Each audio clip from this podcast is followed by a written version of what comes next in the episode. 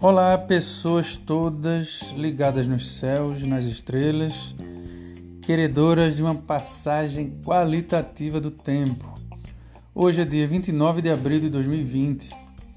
O Sol se encontra em Touros e há dois dias também Mercúrio adentrou este signo e vai se encontrar amanhã com Urano, né, formando aí um estélio bem interessante. E a gente vai falar nesse podcast sobre algo bastante especial. Eu venho prometendo esse podcast há alguns dias, porque, dadas as circunstâncias em que estamos, né, com o coronavírus à solta no mundo, particularmente é, sombreando aí o Brasil, né, que é o próximo o próximo centro da pandemia, né? depois que ultrapassar os números dos Estados Unidos, somos nós que receberemos a carga maior ou perceberemos a carga maior temporal dele por aqui. E dentro já desse clima né, de mudança geral, de certa aflição pela natureza, é, do acontecimento todo, né? É, a gente vai falar aqui sobre o signo de Gêmeos, o planeta Mercúrio e a casa 3. Um pouco também do eixo né, da casa 3 e 9, mas pensando essa conjuntura, pensando alguns fundamentos da astrologia e jogando aí algumas perguntas interessantes para a gente pensar todo esse movimento. Meu nome é Bruno Albuquerque e este é o podcast do Novo Mundo número 3.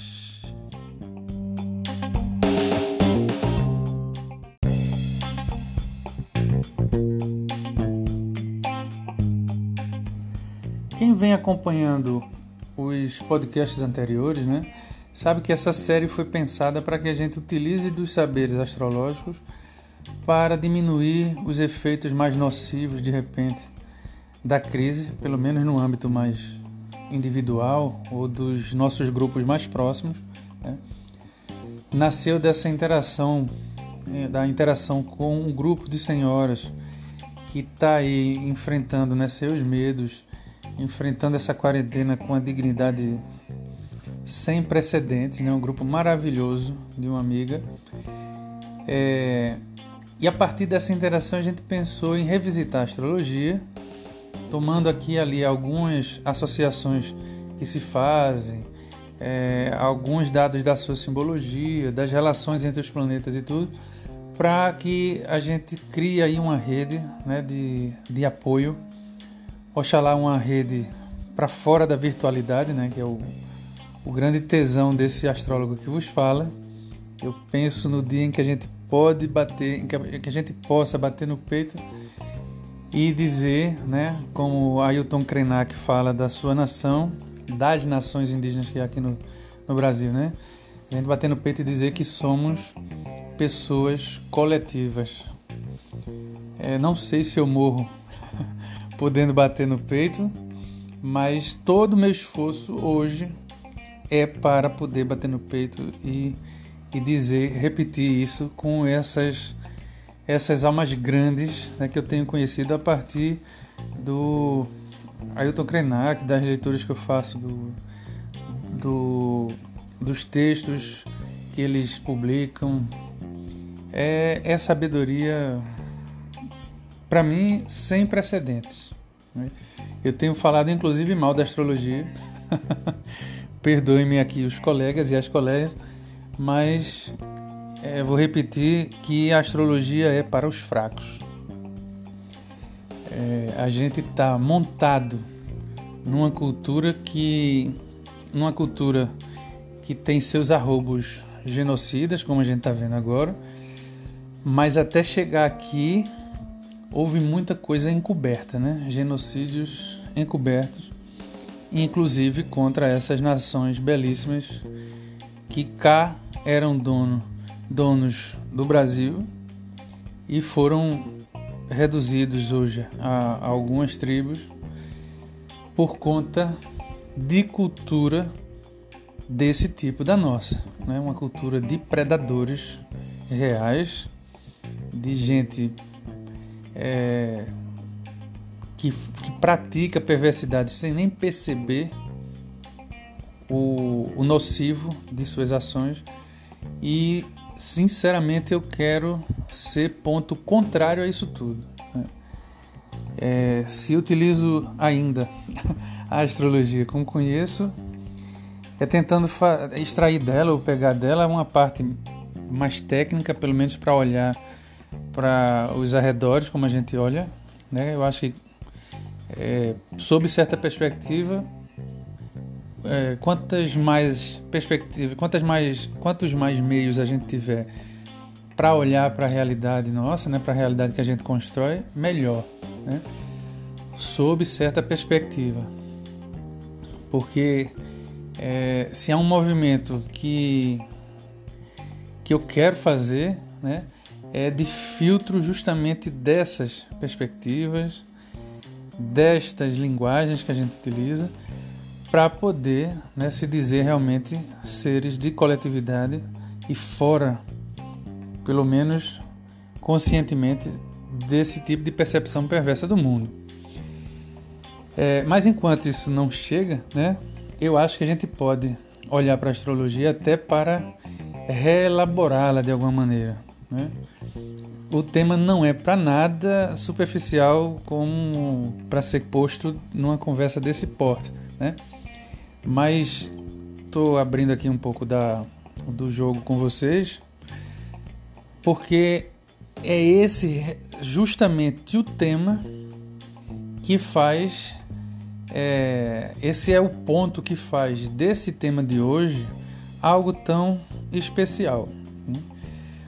O grupo 3, né, que é composto por Gêmeos, por Mercúrio e pela casa 3, quando bem entendido, ele pode, é, aliás, ele pode ser porta, né? não só ele, quanto o outro polo dele, que é a, a casa 9, esse eixo aí da, das casas 3 e 9, eles podem ser justamente o eixo que nos conduza a outras perspectivas, né? a nossa elevação de alguma forma, em termos de, de saberes é, subjetivos, como são né, a arte, a, as psicologias, a filosofia e tal se a gente trabalha bem com, as, com esse tipo de associação, né, que, que constitui esse eixo, que está em Mercúrio, que está em Gêmeos, Sagitário, Júpiter, né, a gente pode dar um salto muito, mas muito bacana rumo àquilo que a gente está querendo né, inaugurar por aqui.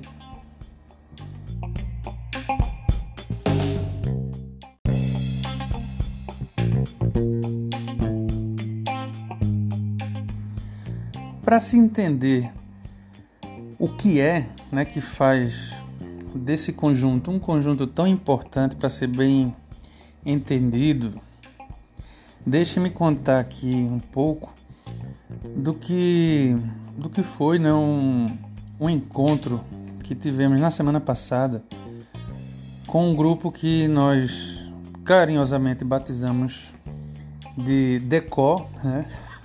fazendo referência aí à decolonização, né, que é um o, a nossa vontade né, de não podendo descolonizar o Brasil, né, até porque o processo de colonização ainda está em jogo, é um processo dinâmico, nunca terminou. Quando se fala em nos tempos do Brasil colônia, tem que ser entendido um termo, né, uma terminologia para designar um período histórico. Mas a, a colonização não, não parou, né? não, não cessou ali. Nós somos uma república colonizada, temos relacionamentos amorosos colonizados, temos estudos para colonizados, é, almoçamos, jantamos, dormimos com uma cabeça toda influenciada pelos costumes é, eurocêntricos, é, brancocêntricos, por assim dizer. Eu não vou entrar em tantos detalhes porque também não é, não é aqui que vai ser feita essa essa aclaração, né, do, com a dignidade que o tema demanda. Mas estávamos lá num dos encontros, no segundo encontro desse grupo, que se confunde um pouco com a, a história desses podcasts de Novo Mundo, né? E conversávamos sobre o que são essas, essas bases culturais da gente colonizadas, é, articulando o que é o feminino e o masculino, né? Ou como eu prefiro dizer, como suposto feminino, suposto masculino, né?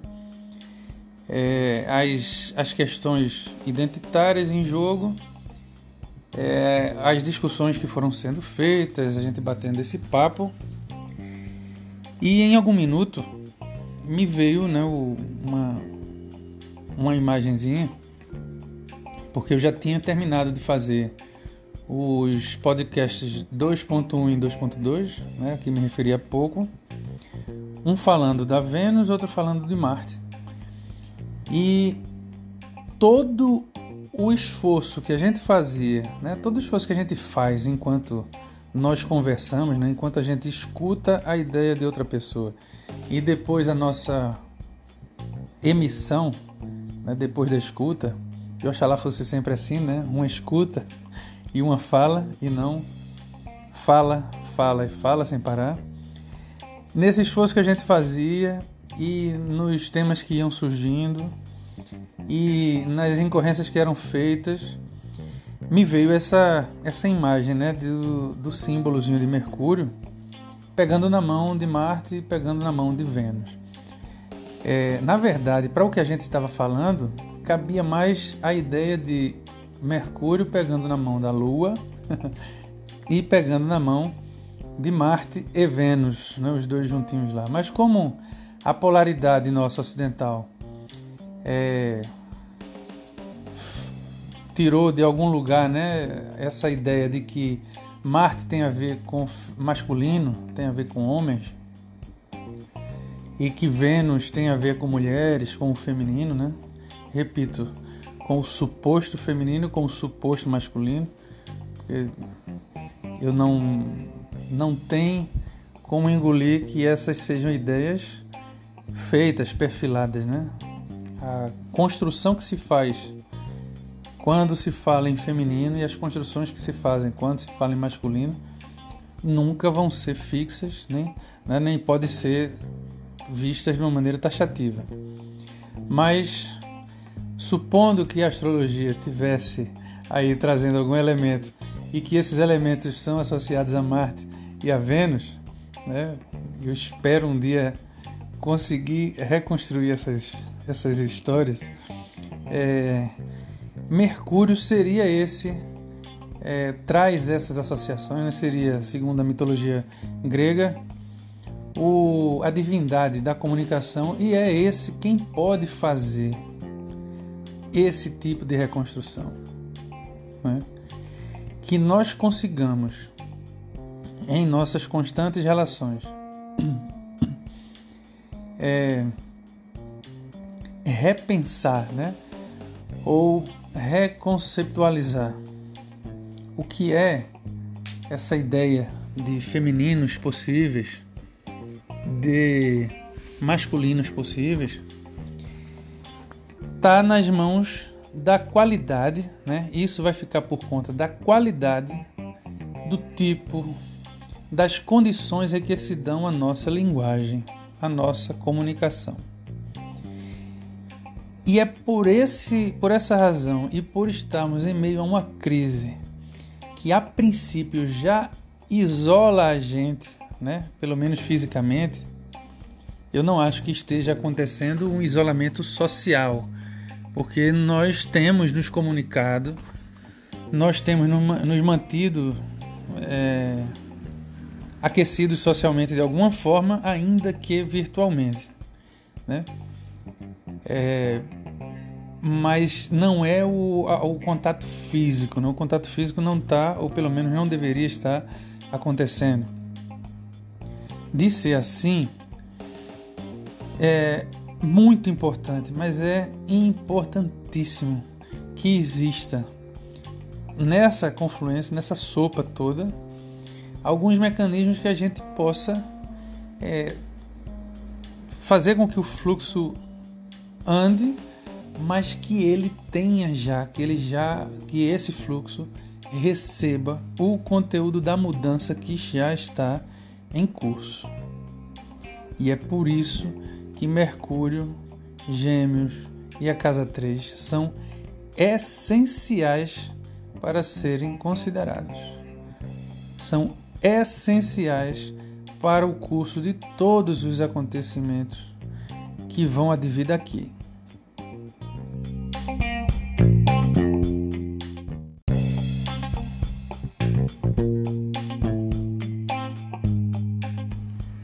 Eu não sei se vocês sabem, mas entre o, o centenar né, de,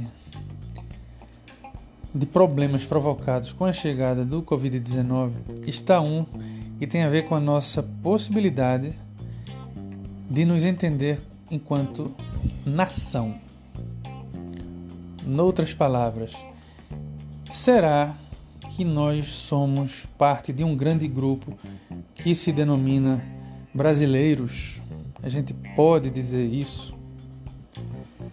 O tema está é, vindo com força agora, né? Porque as crises provocam isso, né? colocam peso sobre temas que não se resolviam há milhares de anos, de repente, porque as análises a respeito disso são não são poucas, né? são vastas e bem aprofundadas.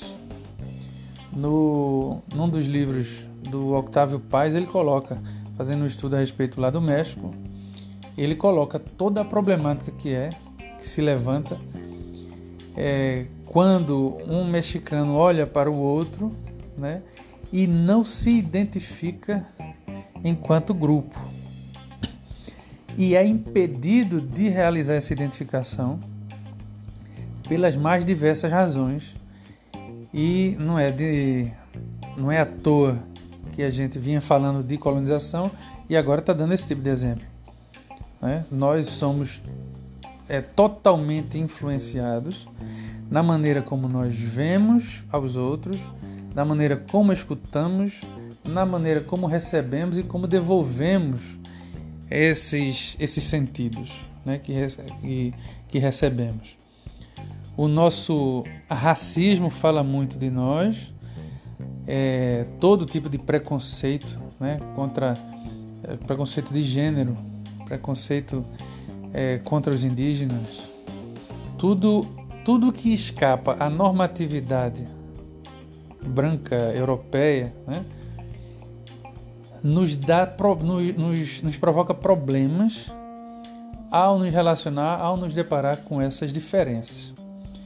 Então, a crise veio simplesmente colocar, polarizar isso tudo, né? Como a gente já sabe, não sou eu que tenho essa essa palavra mais acertada, só estou aqui mencionando. É, e dentro, pela questão da, da astrologia, quem pode fazer, né? Quem pode fazer frente a essa essa via de mão dupla é justamente o Mercúrio. Um dos mapas do Brasil, aliás, é curioso ver isso. Um dos mapas do Brasil tem o Sol em Virgem, né, que é o, mapa astral da, da independência. Para dizer né, que, para confirmar o que os astrólogos já, já colocam sempre que fazem a, a análise dos mapas, que o Sol esteja apontando para o signo de Virgem significa, a priori, que nós estamos percebendo o convite. Né? Nós estamos, é, o Brasil está sendo convidado a separar uma coisa da outra, colocar as coisas em ordem, né? como versa o bom convite virginiano. Que esse sol cumpra com, essa, com esse convite são outros 500. Né? Talvez nos levem aí, nos, nos tirem aí outros 500 anos, ninguém sabe. Esperamos que não.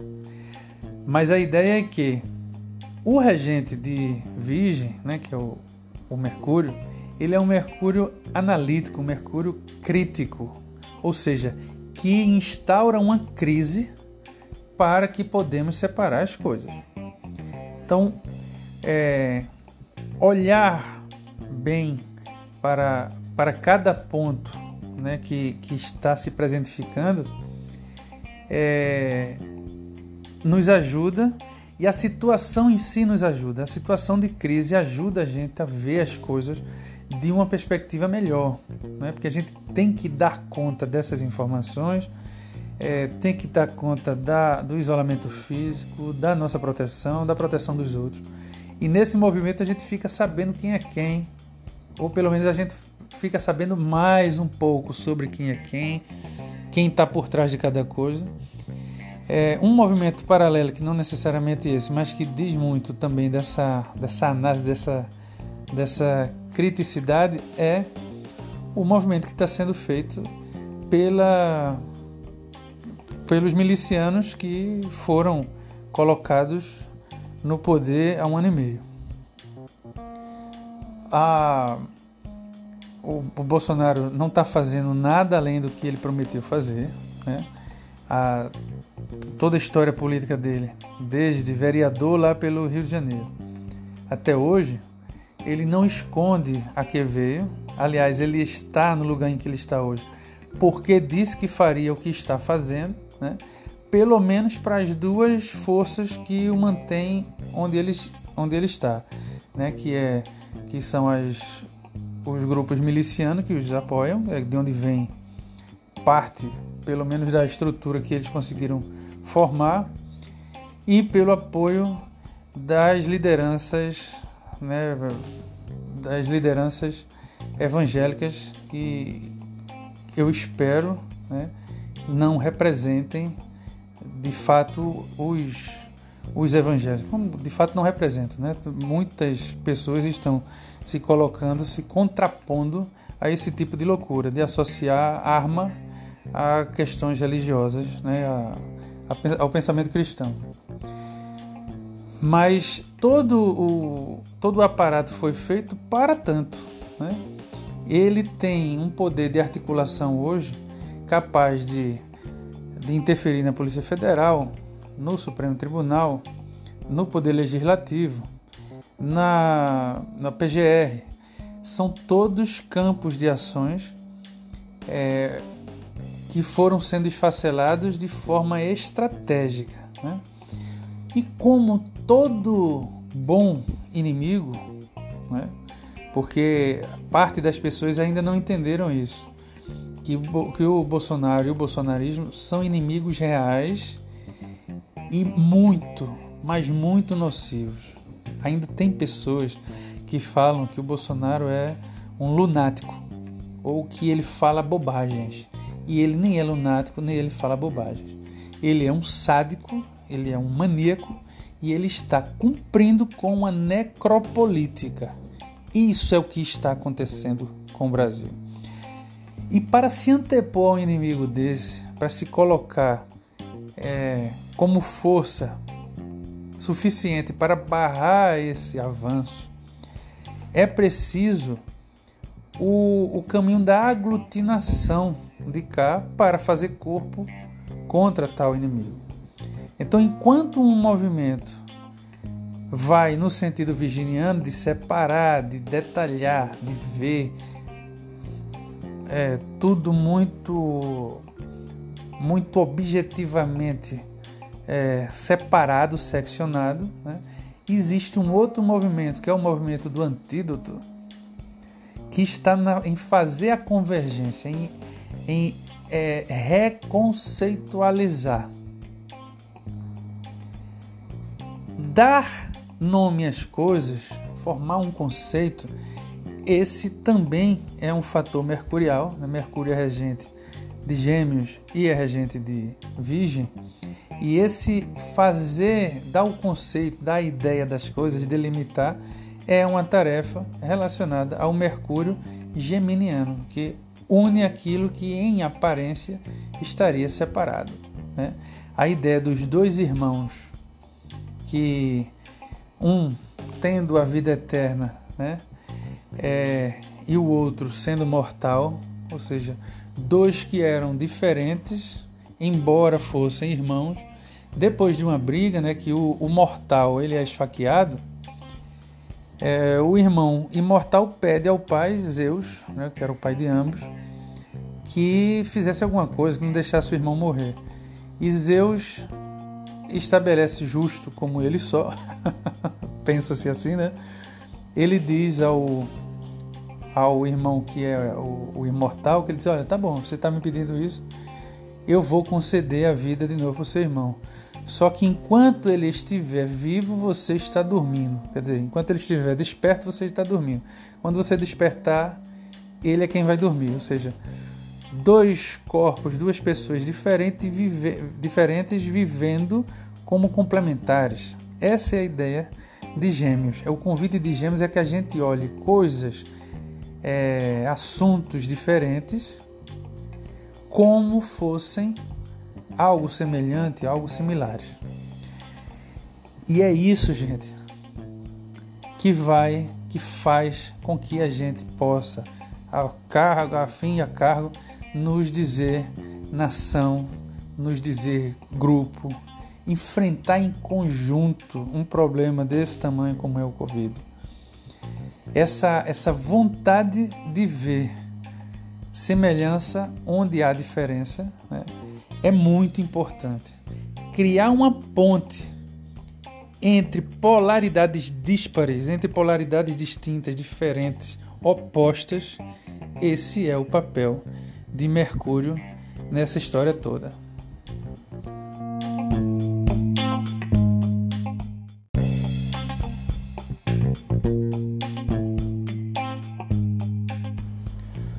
No dizer dos babalaôs e alorixás, né, os líderes das religiosidades de origem ou de matriz africana, não há orixalá sem Exu. O que é que eles querem dizer? É, ou uma das coisas que eles querem dizer com isso, né?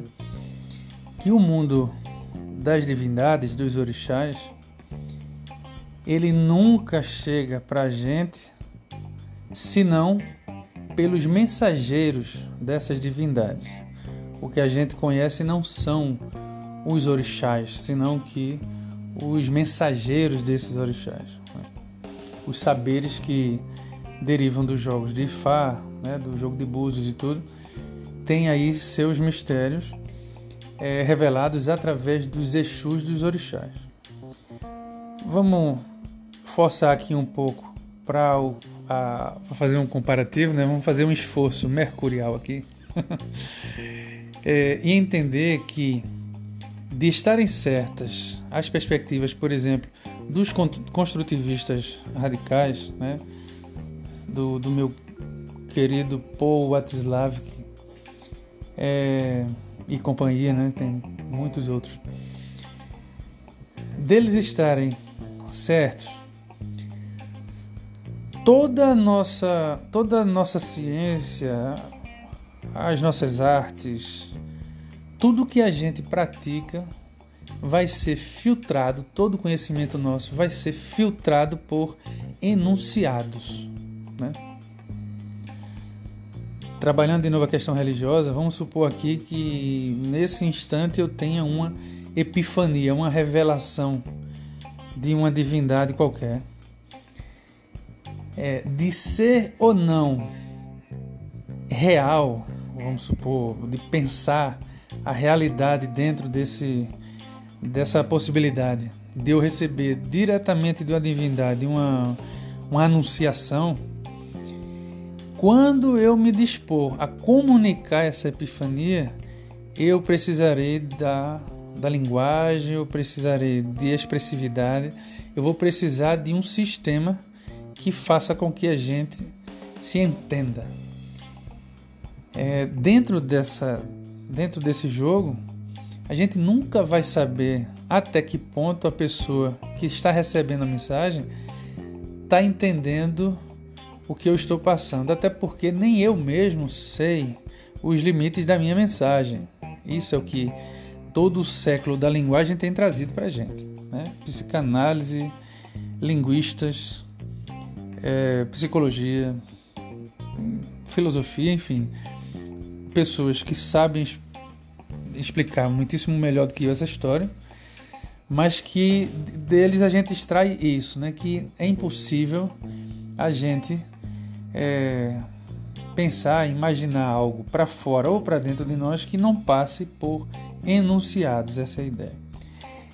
De ser isso algo firme, né? Algo, se a gente considera isso com a seriedade que deve, com que deve ser considerado, Mercúrio passaria de um planeta meramente associado à sociabilidade, é, às feiras, né? É o, é o, o, o mito do a divindade dos ladrões, né? Dos comerciantes, inclusive. é, ele, ele ganha uma notoriedade infinitamente maior do que a que os astrólogos dão para ele. Né? Convenhamos. Se hoje, para o período de crise, ele pode ser visto né, da maneira como o estamos trazendo aqui, né, e é bom se entender. Né? Quando a gente fala Mercúrio, a gente está dizendo de nós, eu canso, eu, aliás, eu não me canso de repetir. A astrologia é saber humano feito para humanos, seres de comunicação. Esqueçam as divindades. Divindade é coisa para quem não se conhece. Talvez, né, uma vez que a gente se conheça, a gente possa daqui a uns milênios falar em divindade.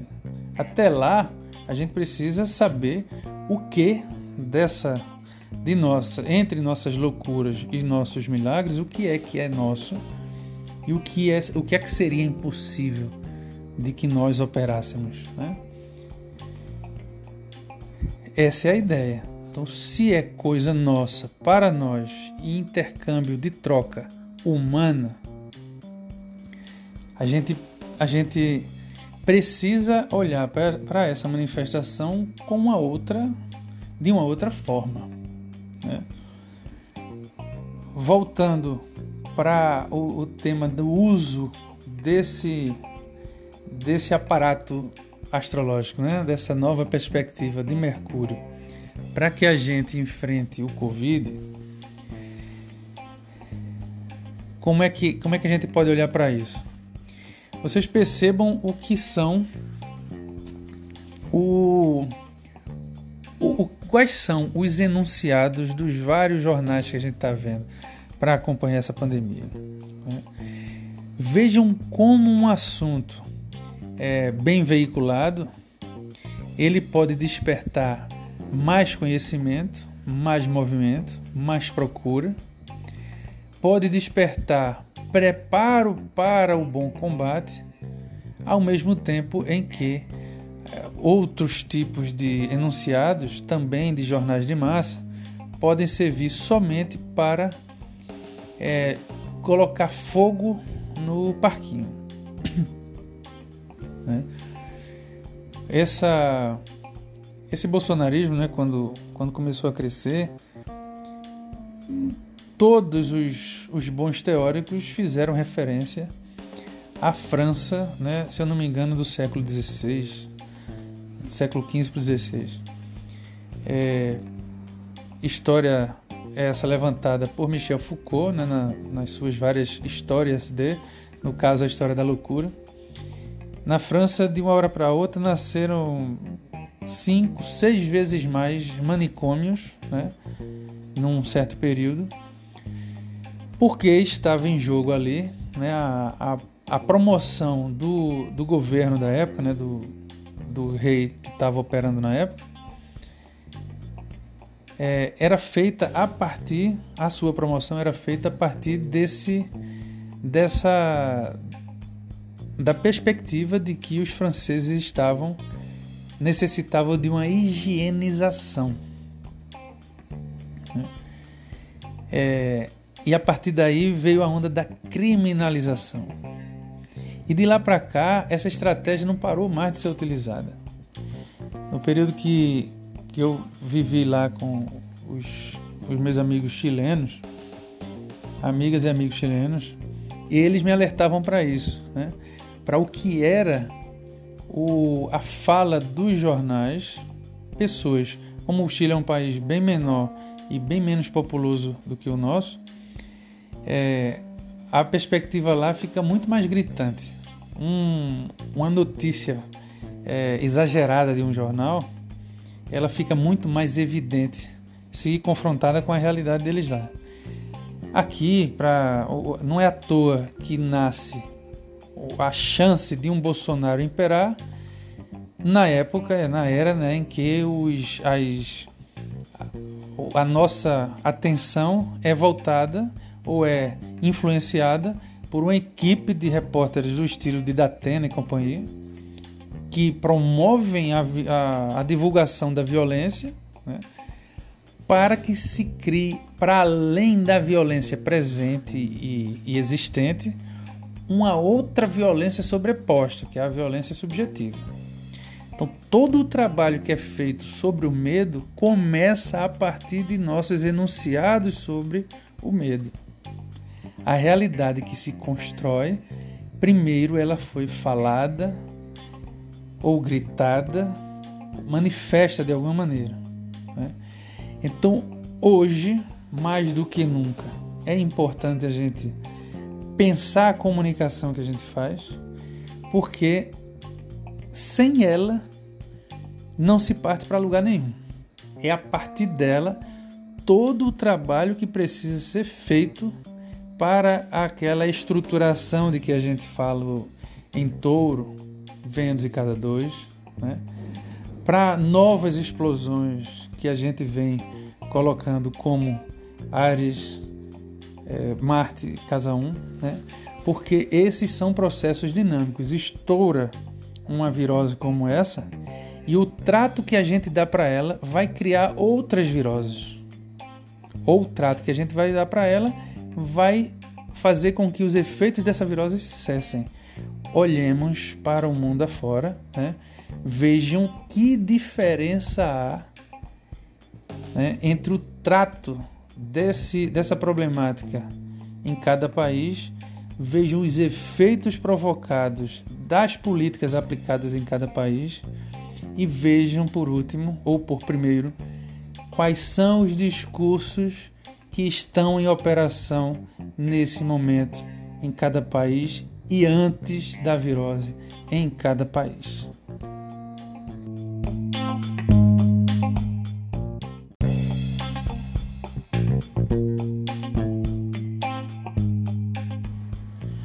E assim, minhas amigas e amigos, quando nós afirmamos, né, enunciamos mal, nós firmamos mal. Quando a gente erra na erra a, narrativa, né, quando a gente conta, canta, né, errado ou de maneira confusa, a gente constrói confusão. E de ter, né, Mercúrio, essa essa força, né, de, de estar aí no meio dessa desse embrólio, eu não sei como é que vai ficar para Urano, né, na sua pose de criador da astrologia, ou para Saturno, né, que é o grande patrono desse troço todo, eu não sei como é que eles vão ficar. Mas eu tô querendo olhar para Mercúrio de uma forma mais respeitosa, né? Porque acredito no seguinte: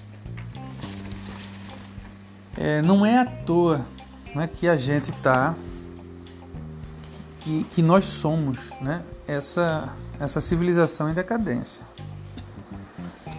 O, o erro é bastante crasso para que a gente não, não padeça com ele.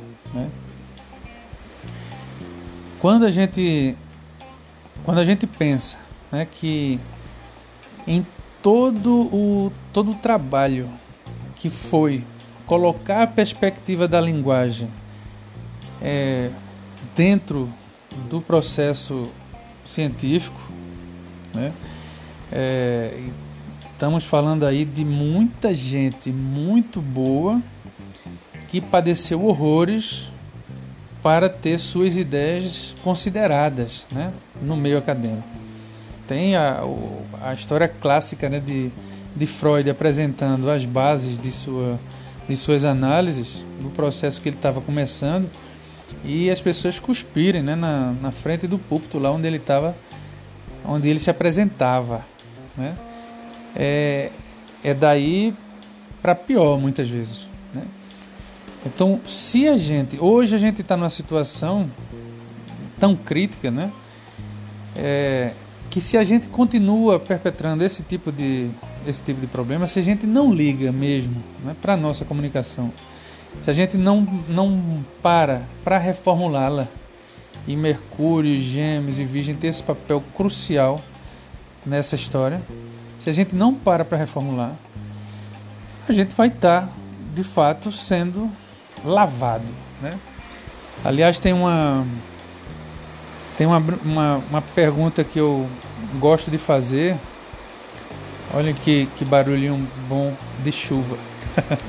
eu não sei se vocês vão escutar daí. Eu estou escutando de cá.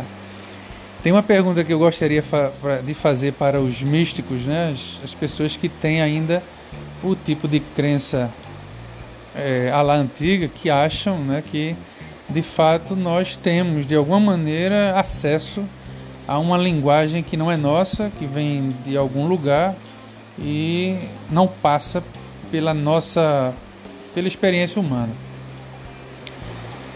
É, nessa situação que está acontecendo agora, né? O, no mundo todo os animais estão saindo das suas, dos seus lugar, nos lugares para onde eles foram encurralados, né? Onde eles foram encurralados e vão e saem tomando aí os lugares nas, nos centros urbanos. Né? Aqui em Recife, algumas capivaras saíram do rio Capibaribe e estão dando as caras aí. Eu mesmo nem sabia que havia capivara ainda perto aqui dos rios nossos. É, teve um casal de pandas que voltou a transar depois de 10 anos sem é, se deitarem, né, no sentido bíblico, um com o outro. É, enfim, né, uma, uma série aí de, de animais. Os, alguns macacos estão lá para o lado da Índia, estão tomando algumas praças. É, na África a mesma coisa, assim vai. Eu queria perguntar né, para esses que têm uma perspectiva mais mística da vida, quem é que Deus vai para quais dos seus filhos Deus vai olhar com mais carinho agora. Porque, pelo jeito, o vírus está sendo é, facilitador né, da vida desses outros animais. Dos animais que, sem é, utilizarem da razão, conseguem coabitar a Terra. Né? Tem lá suas brigas, servem uns aos outros como de alimento aqui e ali, né? mas conseguem coexistir, coisa que nós não parece, né, não estamos conseguindo fazer e estamos caminhando para o nosso, para o nosso fim. E aqui eu não estou nem falando, é, nem me colocando, nem colocando o problema somente para o para a caixinha Covid, né? Estou falando mesmo de que os cientistas hoje estão colocando para alguns cientistas, é, não tem mais jeito da gente evitar a nossa extinção.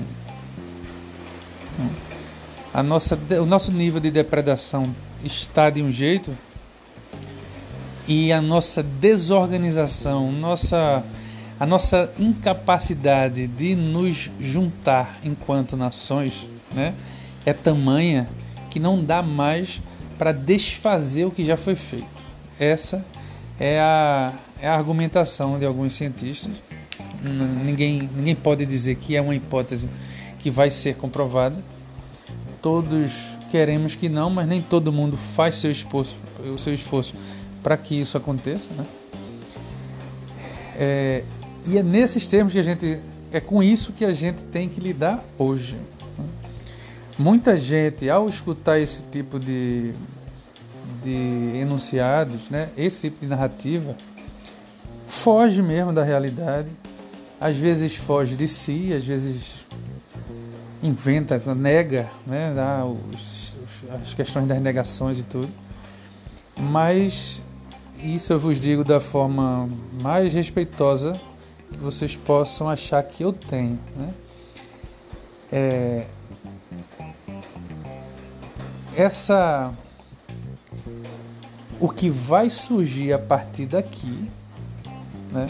o que vai nascer para depois dessa explosão desse Covid e de toda a metamorfose pela qual a gente está passando, governos estão passando, sistemas jurídicos estão passando, sistemas culturais estão passando.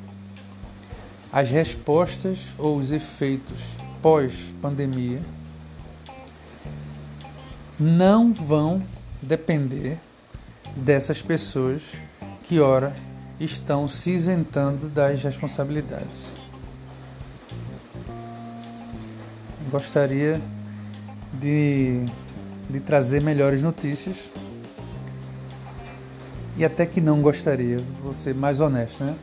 Eu sou dos partidários de que nessas crises a gente precisa, a gente precisa se melhorar a gente precisa dar as mãos de fato uns aos outros, parar de nos matar, parar de matar as mulheres, parar de matar as mulheres negras, parar de dizimar os indígenas, parar com toda essa truculência que é a cultura ocidental, tradicional, eurocêntrica, branconormativa, heteronormativa e todo esse escambau que vocês conhecem que a gente vê a diário.